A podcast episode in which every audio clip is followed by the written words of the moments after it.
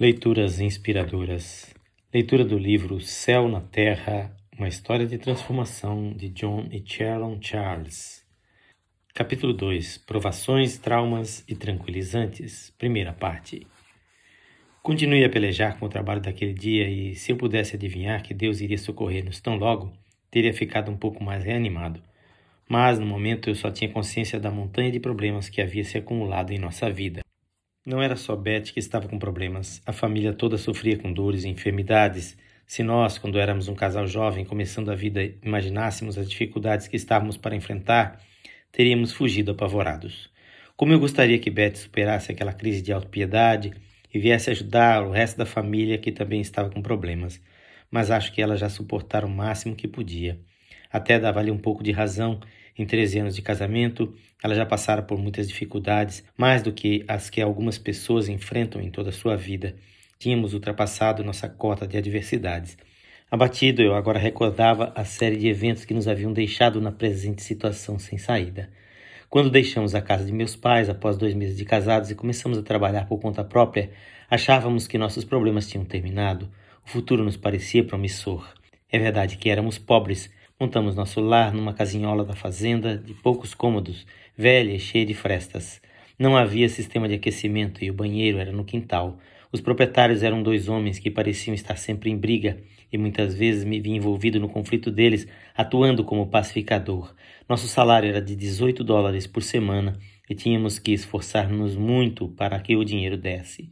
Mas apesar de tudo éramos felizes. Tínhamos uma boa horta e Betty vibrava quando colhia as verduras e legumes frescos para fazer conserva. Estávamos aprendendo a lutar juntos e a fazer planos para o futuro. Tínhamos que fazer nossos planos, pois alguns meses depois que passamos a viver por nossa conta, Betty engravidou. Naquela época, o nosso velho bondoso médico de família cobrava 50 dólares para fazer o parto em casa. Aquilo me parecia uma fortuna, mas estava decidido a economizar essa quantia para isso. Tivemos muitas brigas nessa época por causa da minha preocupação em economizar. Lembro-me de uma noite em que fomos à mercearia e ela me pediu que comprasse sorvete. Recusei e viemos discutindo durante todo o trajeto de volta para casa. E para dificultar mais as coisas, o médico disse a Betty que ela teria de se alimentar por dois e que não deveria ficar preocupada com o peso. Desejoso de que o bebê nascesse forte e saudável, pus-me a reforçar as ordens do médico, incentivando-a para que comesse muito, pelo menos quanto eu pudesse proporcionar-lhe. Como vibrávamos com a perspectiva de sermos pais, muitas vezes à noite ficávamos muito tempo conversando sobre nossos planos e esperanças para aquela pequenina vida. Desde garota, Beth aprendera a cozinhar e costurar, e durante a gravidez não perdeu o tempo, começando logo a preparar-se para o feliz evento. Fez ela mesma as roupinhas do bebê e dentro em pouco o enxoval já estava à espera de nosso filho. Sentia-me muito orgulhoso dela, sempre procurava fazer coisas muito bonitas, apesar de nossa parca renda. Não tínhamos a menor ideia de como seria o nascimento do bebê. Não procuramos ler nada sobre o assunto e por isso, inocentemente, pensamos que seria uma coisa muito fácil. Contudo, pouco depois que Beth entrou em trabalho de parto, percebemos que não seria assim tão tranquilo. Telefonamos para o médico e pouco depois ele chegou em casa. Fiquei ansioso ao lado de Beth, segurando a mão dela. Ao ver a expressão de preocupação no rosto do médico, minha aflição aumentou. Tinha tido esperanças de que em breve receberia as congratulações mas, em vez disso, o médico me disse sombriamente que minha esposa estava tendo complicações e teria que ser levada de imediato para o hospital. Era janeiro e fazia muito frio. O hospital ficava a quase oito quilômetros de onde morávamos. A ida para lá, debaixo de uma forte tempestade de neve, foi horrível. A visibilidade em meio à neve era quase nula e a estrada estava muito perigosa. O médico não podia dirigir depressa e houve momentos em que pensei que iria perder Betty e a criança no trajeto. Chegando ao hospital St. Joseph, em Lancaster, Betty foi logo conduzida para a sala de partos, na qual os maridos não podiam entrar. Mais tarde fiquei sabendo que ela ficou ali juntamente com mais cinco ou seis mulheres, todas gemendo ou gritando.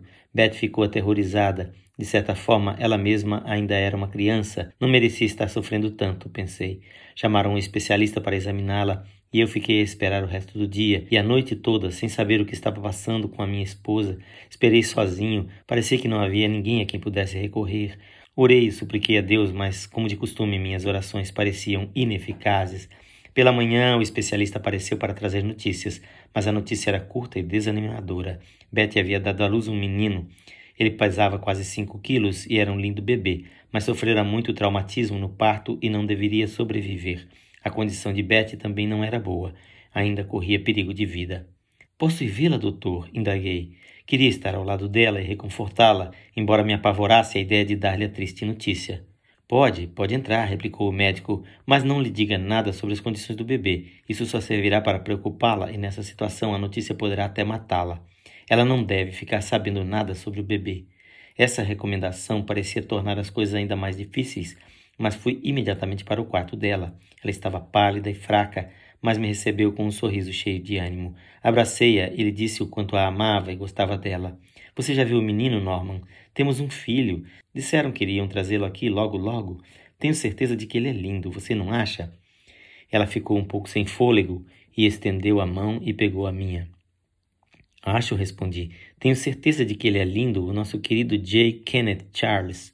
Estou muito feliz com você, Betty. Eu a amo tanto. Como está se sentindo? Cansada e fraca, ela disse, e toda dolorida. Mas espere só, em pouco tempo já estarei em pé e agindo. Por que ninguém me avisou que era tão difícil ter uma criança? Indagou rindo, mas com as lágrimas correndo pelo rosto que revelavam as dores que sofria. Mas não tem importância, continuou toda orgulhosa. Valeu a pena. Não vejo a hora de carregar o meu Kenneth. Norman, quando você sair, peça à enfermeira para trazer o bebê logo. Claro, eu não vou poder ficar aqui muito tempo. O médico disse que você precisa descansar muito. Você passou a noite muito penosa. Até logo, querida. Inclinei-me para beijá-la e senti o suor frio em sua testa. Fiquei gelado de pavor enquanto as palavras do médico repassavam em minha mente. Não, não pode ser, pensei. Isto não vai acontecer. Mas, quando me virei para sair, senti um arrepio percorrer meu corpo e desejei que o tempo parasse ali. Estava aterrado, receoso do que o futuro me reservava. O berçário era ali perto, no mesmo corredor, e fui até lá para ver a criança. A enfermeira me mostrou meu filho e achei que aquele era o bebê mais lindo que eu já vira.